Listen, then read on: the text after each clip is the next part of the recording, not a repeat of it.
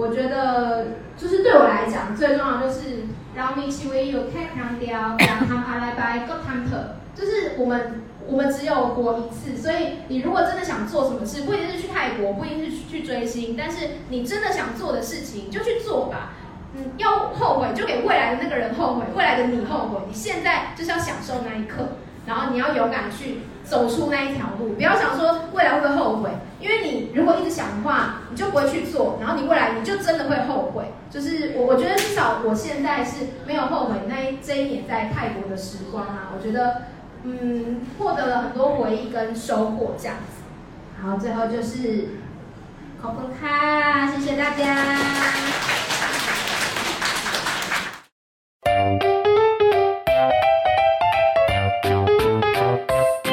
收听《艾咪曼谷日记》。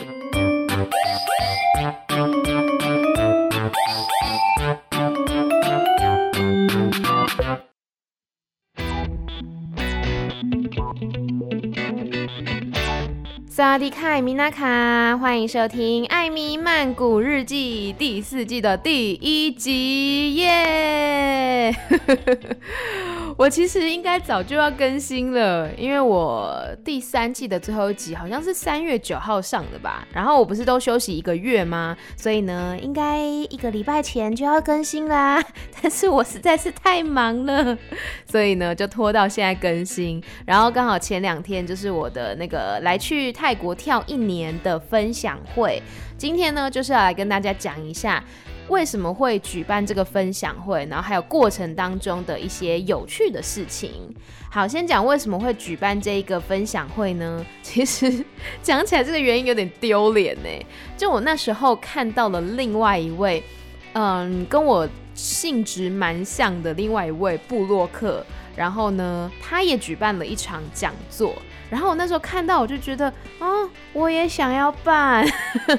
就纯粹是一个觉得，哦，他办了，然后我也想要办的那种心情，这样子，有有有点幼稚啦，我承认。但是我那时候也觉得，我想要把我在泰国这一年的一些经验啊，或者是看到的明星啊，那种快乐还有回忆，我想要分享出来，因为。其实你知道，记忆是很残酷的。我到现在哦，已经开始慢慢的忘记我在泰国的一些事情。因为人的记忆力有限嘛，你可能只能透过一些文字啊、照片、影像的记录来唤起你当时候的回忆。所以我也想要趁我现在还记得的时候呢，赶快的跟大家来分享。然后或许对于一些朋友来说，会是比较有用或是有收获的资讯这样子。总之呢，就决定说要办这个分享会了嘛。那第一件事是什么呢？就是要找场地。那时候不是有在我的 IG po 限动吗？请大家推荐我。然后真的。有些朋友来推荐我，大部分都是一些那种咖啡厅啊，或是共享教室之类的。然后咖啡厅呢，我打电话去问了几家，都很贵，一个小时可能便宜的，比如说一千五、两千，然后贵的话三四千也有。然后共享教室的话呢，它虽然比较便宜，但是我觉得它的地点就是我看起来我觉得没有很喜欢啦，包括说它里面的设施啊等等，我就觉得好像没有那么的中意，所以就又再找了一阵子。然后有一次呢，跟我一个朋友吃饭，因为他在 NGO 工作，然后 NGO 通常就是比较经济拮据一点，他说他们办活动呢都会找公有场地。就是例如说像什么黎明活动中心啊，或者什么学校礼堂这种都算是公有场地，所以他就叫我回去找。然后呢，我本来是去找里民活动中心的，结果呢，我就刚好看到台北市的公开场地的租借网上面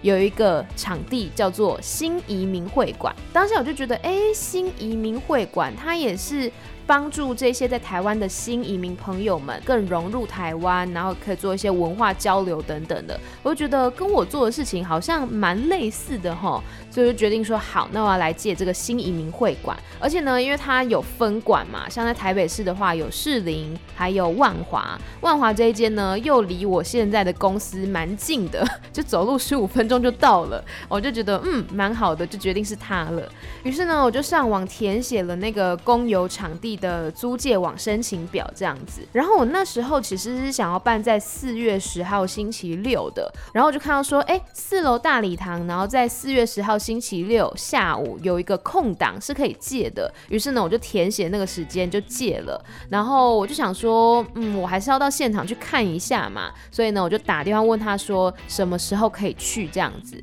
但呢，这边我真的是要小小抱怨一下，就是接电话的那一位阿姨态度真的不是很好。我那时候打电话去问，然后我就问他说：“请问一下，四楼大礼堂大概有几张桌子？”他说：“大概十二到十三张。”我就想说，因为它是那种长形的桌子嘛，就是三个人坐的那一种，那张椅子的话应该就是乘以三，所以应该是大概三十六到三十九张。我就问他说：“哦，所以椅子的话大概就是四十张左右吗？”然后他就有点不耐烦的跟我说：“小姐，我们有两百多张椅子诶。”然后就想说，两百多张就两百多张啊，你气什么啊？就觉得说，两百多张又又怎么样？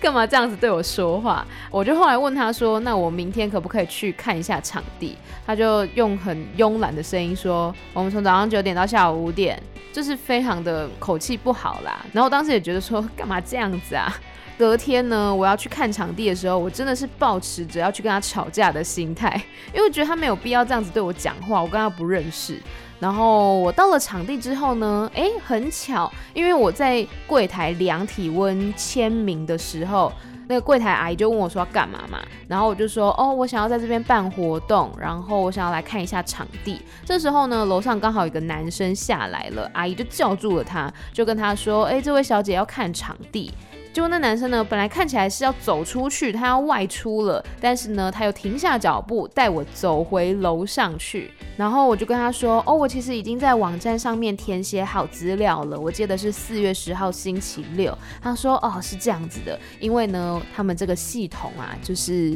纸本跟网络是没有同步的，所以呢，他要先帮我查一下，说那个场地有没有人借。”我当下就很震惊啊，想说：“哈。”纸本跟网络没有同步。然后后来他就说，哦，四月十号已经被人家借走了，之前已经有人送纸本的资料来，所以他等于是说，虽然有人借了，但是他网站上面的时间没有更新，所以呢，我就还是填写完了那个申请表，也送出去了，这样子，我就觉得这样子，嗯，可能需要检讨一下吧，因为如果说我今天是没有到现场来场刊的，我可能就会以为我就借到了那个场地那个时间，然后四月十号呢，我就兴高采烈来。来办活动，就发现跟人家撞时间撞场地，我就觉得这样子好像不是很好啦。但他申请完之后呢，是会经过审核，然后才寄简讯通知你说，哦，确定有借到这个场地。但我还是觉得纸本跟网络平台，它其实资料应该是要整合的，这样子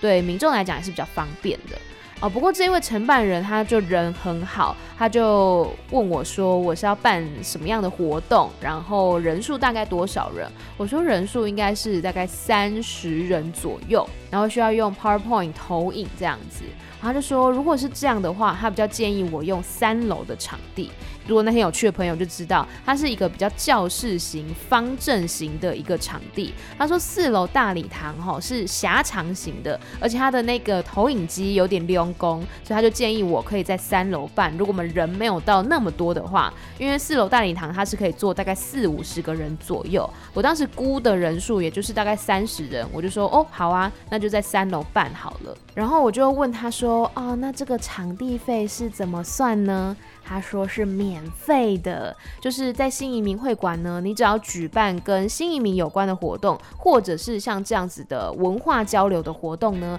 它都是免费的。所以如果有朋友有需求的话呢，也可以去跟他们申请这样子。不过后来我为了保险起见，我还是有拟一份企划书来寄给他，然后那个承办人也很仔细的帮我看过，也给我一些建议，这样子就非常非常的感谢他。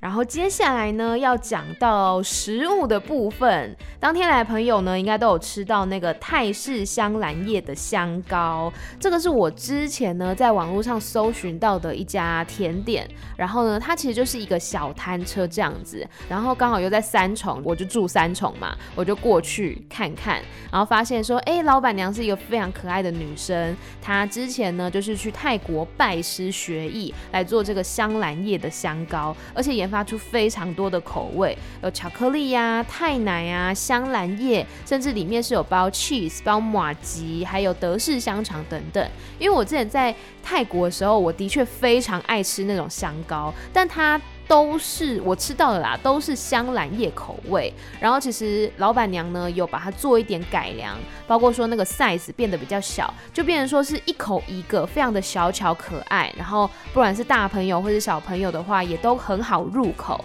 然后甜度其实也有调整，因为我在泰国吃到的是非常甜的，但是老板娘呢配合台湾的口味，所以其实是有做一点调整的。然后包括说加入那些不同的口味啊、馅料等等的。我就觉得是蛮用心的，所以那时候呢就跟老板娘聊了蛮久，我还逼迫老板娘看我去泰国追星的影片，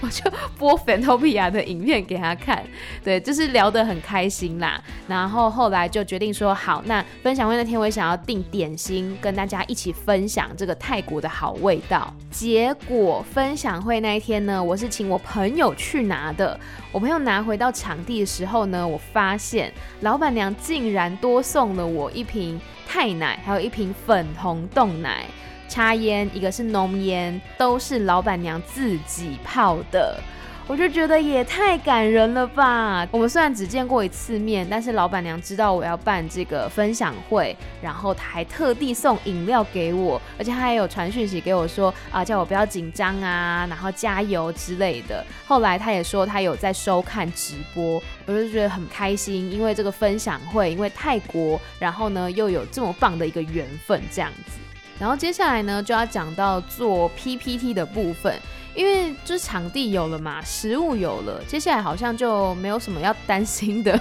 就只有 PPT 本身。但是呢，哦，我告诉大家，分享会的那一个礼拜是我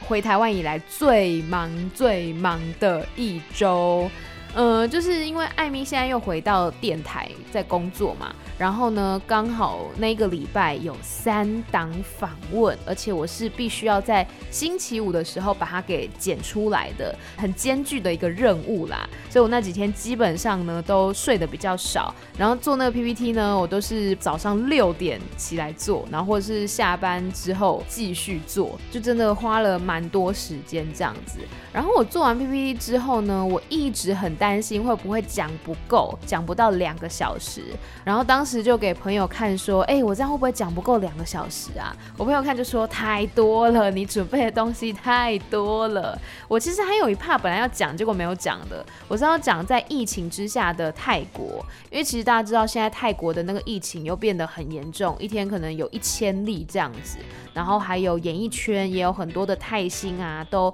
中标，所以我本来是想要讲这一 part 的，但后来呢就发现说，哎，时间真的不够哎，所以就把它分散到其他的篇章里面去了。那总之呢，就是忙了那么久，终于来到了分享会当天。分享会前一天的时候呢，我就在我家想说我要带什么东西，因为有趣的朋友应该就知道，我当天带了像是我的泰文课本。我在台湾在那个谭老师泰语上课的时候，我带了两本课本，然后还有呢，我在泰国的 Duke Language School 也带了两本课本。然后还有我去尖竹问府挖宝石的那个宝石，我也有带去；还有去艺术家之屋，艺术家帮我画的那个笔记本，我也有带；还有一些追星的东西，然后还有呢我的 Fantopia 海报。这总之，哩哩扣扣有非常多的东西是我在分享的时候会需要用到的。但除此之外呢，还有很多是办活动的时候要用到的一些硬体设备，就是一些那种签到的那个板子、那个夹板。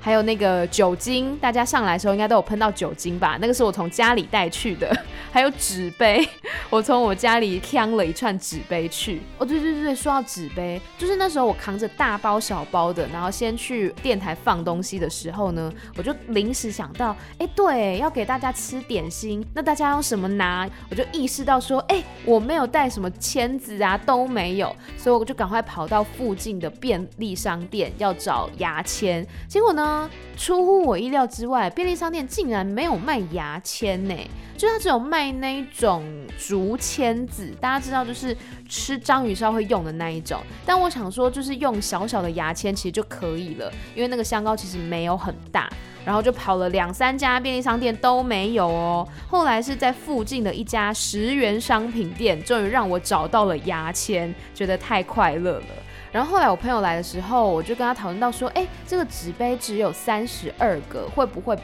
够啊？所以后来呢，又请他再帮我去买了一串纸杯，这样子。就是很多事情你要到当天你才发现，这个也忘了，那个也忘了，或是有一些突发状况之类的。然后呢，我还带了延长线，还带了各式各样的转接头，还有充电器等等的。我最后讲一件我觉得很好笑的事情，就是我现在手机是三星嘛，然后呢，我的手机从去年的我忘记几月开始，下半年开始，它就变得非常的怪。就是它有时候荧幕是打不开的，我之前应该有讲过这件事，就它荧幕的显示器坏掉啦，所以有时候早上要按那个电源键按一百多下它才打得开，或是有时候在充电的时候呢，它也是一直呈现一个很可怕的闪烁情形，就不是很方便。然后现在呢，耗电量也非常的高，一整个早上你可能没有开网络干嘛的，它就可以掉二十趴的电，非常的快。我就想说，如果用它来直播的话，一定很快就没有电。然后我就想到，就是我出国之前吧，我舅舅有送我一台 iPhone Ten，我就想要说，好，那我可以用那只 iPhone 来直播，哎，于是呢，我就打开我的抽屉，终于拿出了那一只被我雪藏已久的 iPhone。但是呢，我以前都不是用 iPhone，所以我就非常的不会使用它，因为我那天就是要测试说，如果我不用 SIM 卡，它能不能还是连到 WiFi？就发现说，哎，其实是可以的，但是那个界面我实在是太不熟悉了，就弄了很久这样子。总之呢，到了活动当天呢，就就就这样子开始了。然后其实一切都比我想象中的顺利，而且呢，我真的觉得有个东西我带的实在是太对了，就是那一张 Fantopia 的海报。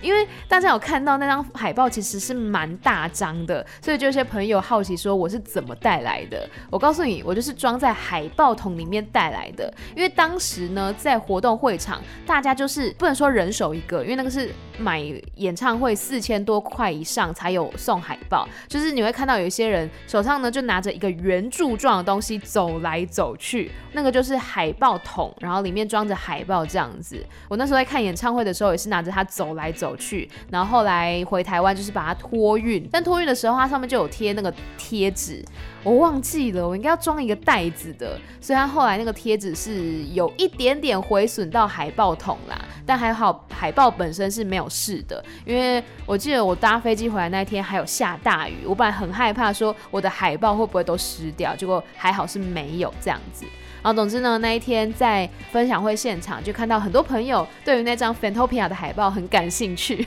我就觉得太好了，真的是带对了。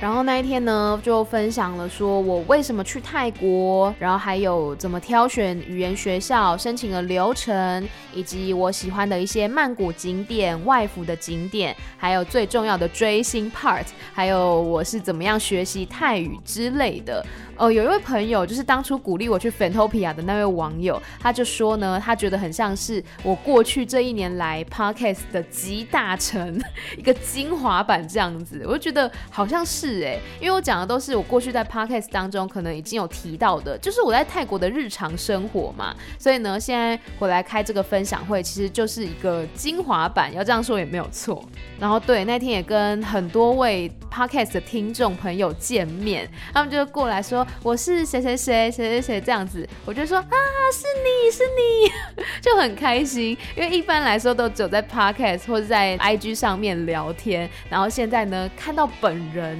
想起呢，大家过往对我的那些留言呐、支持，还有包括说之前在一百集的时候，很多听众朋友给我的留言跟鼓励，我都觉得很感动。然后终于见到真人了，这样子有跟好几位听众都有见面打招呼，所以就非常非常的感谢。然后包括说呢，还有收到一些礼物，像是呃有画画的，然后呢还有收到花，就是屁明明姐姐，她是小腐女的一语文字这个粉丝专业的版主，然后之前翻译了很多的泰文 BL 小说，然后姐姐那一天就带花来给我，然后还给我一个拥抱，我真的觉得超级惊喜，很开心，所以就觉得。所以就觉得啊，太好了！我有开这个分享会，然后才可以遇到这么多棒的人、棒的事情这样子。然后呢，就是活动当天，我其实有四个工作人员，两个是我的电台好朋友，两个呢是我的大学同学，都是我的好朋友。然后呢，我还有两个摄影师。我觉得来参加的人一定觉得很莫名其妙，是明明也是一个不大的活动，需要有两位摄影师吗？一个是我的大学朋友，然后一个是也是电台的朋友，这样子。我觉得呢，真的是非常非常的感谢大家鼎力相助，然后包括说还有很多的好朋友也是线上有在收看直播，然后或者是一些好朋友本来说要来，结果临时有事情没有办法来的也没有关系啦。就是大家有这份心意，我就已经觉得很开心了。我自己印象最深刻是我在分享过程当中，其实没有什么紧张的感觉，倒是开始之前会觉得微微焦虑，因为不晓得大家会不会喜欢我准备的内容，然后呢，不晓得大家会不会觉得有收获这样子。但是开始讲之后，我觉得就好像是放飞自我，就完全没有在管那些恐惧啊、焦虑，就直接把自己想说的话、想分享的东西给讲出来。然后比如说讲到追星那一 part 的时候呢，我个人也觉得非常的快乐，因为那件事情呢，我好像在之前的 podcast 都已经讲过一遍了，但是再重新讲一次，而且是跟这么多人分享，就还是那个快乐感觉仍然存在啦。然后后来再分享一些办签证啊，或者是泰语学习的一些工具的时候，也看到很多朋友都有拿起手机来拍照记录等等的，都让我觉得很开心。就是如果有给大家带来一点点收获。的话，我就觉得很快乐、很开心的这样子。然后我想起去年的时候吧，反正就是跟 Nikita 去逛水上市场的时候，就之前有做一集英文的那个艾米聊天室。然后那一集呢，反正我就处在一个很不好的状态下。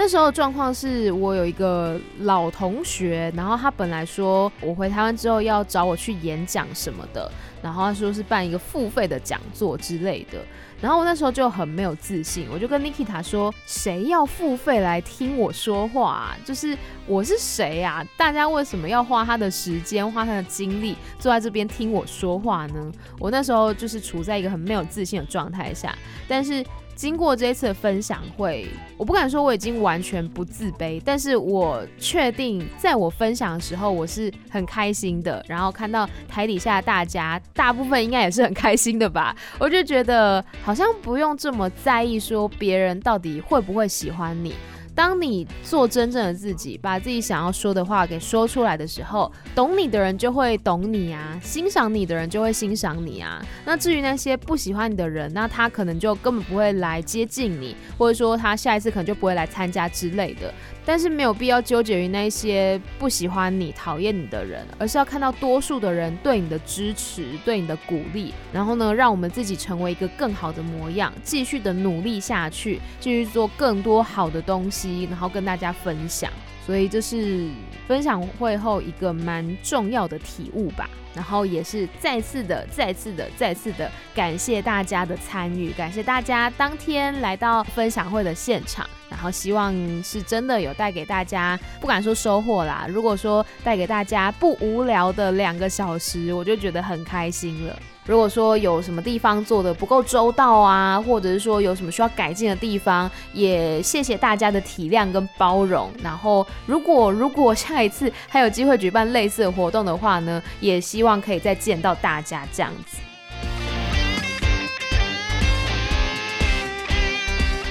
后来来来聊聊，就是从泰国回来之后的一个心情好了。就是我现在又开始重新上班嘛，然后要上班前一天，其实我非常的忧郁哎。因为就觉得说啊，就是要脱离自由的生活了吗？我又要回到那个正轨了，就会觉得不是对这个工作有意见，而是对于这样的生活形态，可能还需要一些调整跟适应。所以在上工的前一天呢，就觉得很不开心。但是当上工的第一天，我重新的坐在麦克风后面跟听众朋友说话的时候，我就觉得过去的那一种活力跟感动又通通回来了，就发现我真的真的真的很喜欢做，就是跟声音相关的工作，不管是做电台也好，或是做 podcast 也好，我觉得都给我很多很多的力量。而且呢，我是重新当了上班族之后，才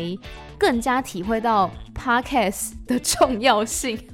这样讲很奇怪，就是我上下班时间，我不是跟大家说我都会听 podcast 吗？有时候是听泰文的，然后有时候呢会听其他中文的节目，然后就觉得天哪，podcast 真的是很有陪伴的感觉。就是以前大家会留言跟我说，我的节目陪他们度过上班时光啊，或者是通勤的时间等等的。我本来好像没有这么深的感受，但自从我又重新开始当上班族，然后通勤之后，我就真的觉得哇，有 podcast 就像是有一个人陪伴在你身边一样。哎，不过我很好奇耶，就是因为我的节目都蛮聒噪的，就是大家上班听真的大丈夫吗？上班听我的节目不会觉得很吵吗？或者下班听的时候，就是会觉得很吵很聒噪吧？好，不管，反正这就是我的风格。然后呢，上个礼拜我不是说最忙吗？接下来应该就没有那么忙了，所以就可以好好的来做一些内容，就像是分享会那天有说的泰式料理的开箱。目前是希望说一个礼拜一支影片啦，但就是希望如此。然后还有呢，说了好久的泰语歌词翻译，以及之前在泰国拍的影片。大概至少还有十只我都还没有剪吧，就陆陆续续的要把它们完成。我觉得二零二一年哈，对我来说比较像是整理二零二零年在泰国还没有完成的那些事情。例如说，我拍摄的那些影片，就把它剪好，或者说呢，我申请学校那个过程，或许我会把它打成文章，让更多的人呢可以来查询这样子。对，所以我觉得今年应该就是把去年还没有完成，或者说我在泰国得到一些经验跟收获，再把它好好的系统化整理出来这样子。所以呢，Podcast 还是会继续做的，但是频率就是先随缘。目前确定就是一周至少会有一集，那有时候可能比较闲，就会做个两集之类的。哎、欸，我后来发现我真的好喜欢说话哦，就是。像我现在在在在工作的时候啊，有时候呢就是很累啊，或者是想要逃避做事情的时候，我就晃去我同事身边聊天。然后有的时候呢，可能一聊就是十分钟、十五分钟、半小时，就这样过去了。我就觉得天哪，我怎么这么能聊啊？好，希望我的主管不要听到这一集节目，我还是有把事情做完的，我的同事也有。然后接下来讲一些比较比较内心的东西好了。就是我回台湾之后呢，有经历过一个情绪的起伏期，反正就是得知了我在泰国的那个时候，其实有不小心伤害到一些在台湾的朋友。然后这件事情让我觉得蛮难过的，应该说第一个是很震惊，然后第二个呢是我觉得很难过，因为我的本意真的没有想要伤害对方，但是事情就造成了。那有一些关系是可以修补的，有些关系可能还需要时间。只是当我发现说原来不是每一个人都觉得我是一个好人这件事，我就觉得蛮震惊也蛮难过的。因为我一直自诩为一个好人，就是我从来没有蓄意的想要去伤害谁，可是有时候可能自己的一些无心或是有意无意的语言动作，或甚至是你自己情绪的一个展现跟表达，都可能会对对方造成伤害，或是说造成他的不舒服等等。那我觉得，如果说这个。纷争或者是误会，它是有办法解开的话，那就解开。但如果没有办法的话，就是先让时间去冲淡它吧。但就是提醒自己要更有意识的活着，就是随时留心一下说，说这句话、这个动作会不会造成别人的不舒服、不愉快。其实从泰国回来之后，我常常会有一种想法，然后我自己有时候就觉得很好笑。我就觉得，为什么我从泰国回来之后，我好像没有什么改变？就例如说前几天吧。呃，我见到了一位很久很久很久不见的一个人，然后是也是好朋友这样子。然后呢，我就跟他分享说，哎、我星期天要办一场分享会，你要不要来？然后结果呢，他也没有问说是什么分享会，他说，哦，我很忙哎，我要怎样怎样怎样。然后当时我就觉得很受伤，很难过。因为我就觉得这是对我来讲很重要的一个活动，然后我现在邀请你来参加，可是你连是什么主题你都没有问，然后就拒绝了我。我当时其实是非常难过跟受伤的，但其实后来想一想，就是他也是在表达他的真实的状况啊，他就是真的很忙碌嘛，所以不管是什么样的活动，他可能就真的没有时间来参加，其实是可以理解的。但我当下还是觉得蛮难过跟受伤的。然后后来其实变成是在怪罪跟检讨自己，说为什么我都从泰国回来了，个性还是这么的敏感，还是那么像小朋友。然后我另外一个朋友他就跟我说，泰国又不是免罪服，为什么你从泰国回来你就不可以敏感，不可以受伤？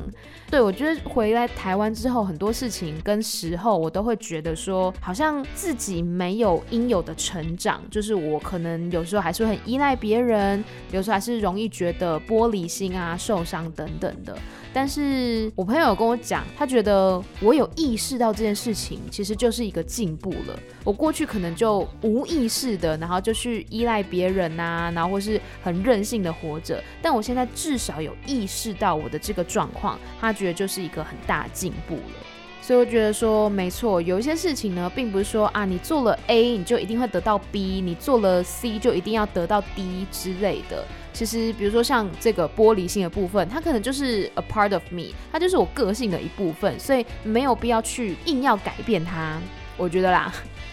或者是说去怪罪自己，说为什么明明去过泰国了，然后但是好像没有什么长进。我觉得我自己有一点长进，我是有发现，就是我比较不害怕去面对冲突吧。因为去泰国之前，我可能是一个很容易逃避的人，就是我不喜欢一些火爆的场面，或者是争执啊、意见不合等等的，我都不喜欢。但是回来台湾之后，例如说那个 借场地的那个阿姨，我本来是抱着要跟她吵架的心去的嘛，然后或者是说呢，后来跟呃朋友解开误会的时候，是当面问他，你过去这一年是不是对我有不满？就直接这样子问他，这如果是以前的我，我真的做不到，我会很害怕那个冲突的场面。但后来就是有冲突，然后有有激动、有情绪什么的，但最后还是可以互相的了解彼此的立场跟想法。我就觉得这其实是蛮好的一件事情，算是解开一个心结吧。那这是我自己觉得我蛮珍惜的一件事情，就是从泰国回来之后的一个进步，这样子。好啦，今天这一集呢，就大概到这边。后面也讲了一大堆有的没的，不知道到底在说什么。总之呢，就像我的 IG 所写的一样，我在分享会之后，一直脑中盘旋的是魏如萱的《陪着你》那首歌的歌词。他说：“做自己的太阳，你就能当别人的光。”那我不敢说我是谁的光，但是我的确很努力的想要成为自己的太阳，照耀自己。所以，如果我的文字、我的经验、我的影片、我的声音，曾经带给你一点点的力量，那我真的非常非常的感谢，也觉得很荣幸。我也希望你可以把这一份力量继续传递下去，一起创造一个温暖的循环。好了，节目最后呢，也是要来宣传一下，欢迎追踪我的 Instagram Amy 太太 M Y T H A I T H A I。那当然，如果是当天没有来参加分享会的朋友，也可以到我的 IG 看那个 IG TV，我有留直播的存档，也欢迎大家来收看或分享出去这样子。那另外还有的 YouTube 频道《艾咪曼谷日记》，以及 Podcast 本身《艾咪曼谷日记》，在各大 Podcast 平台都可以听得到，也欢迎大家追踪订阅起来啦。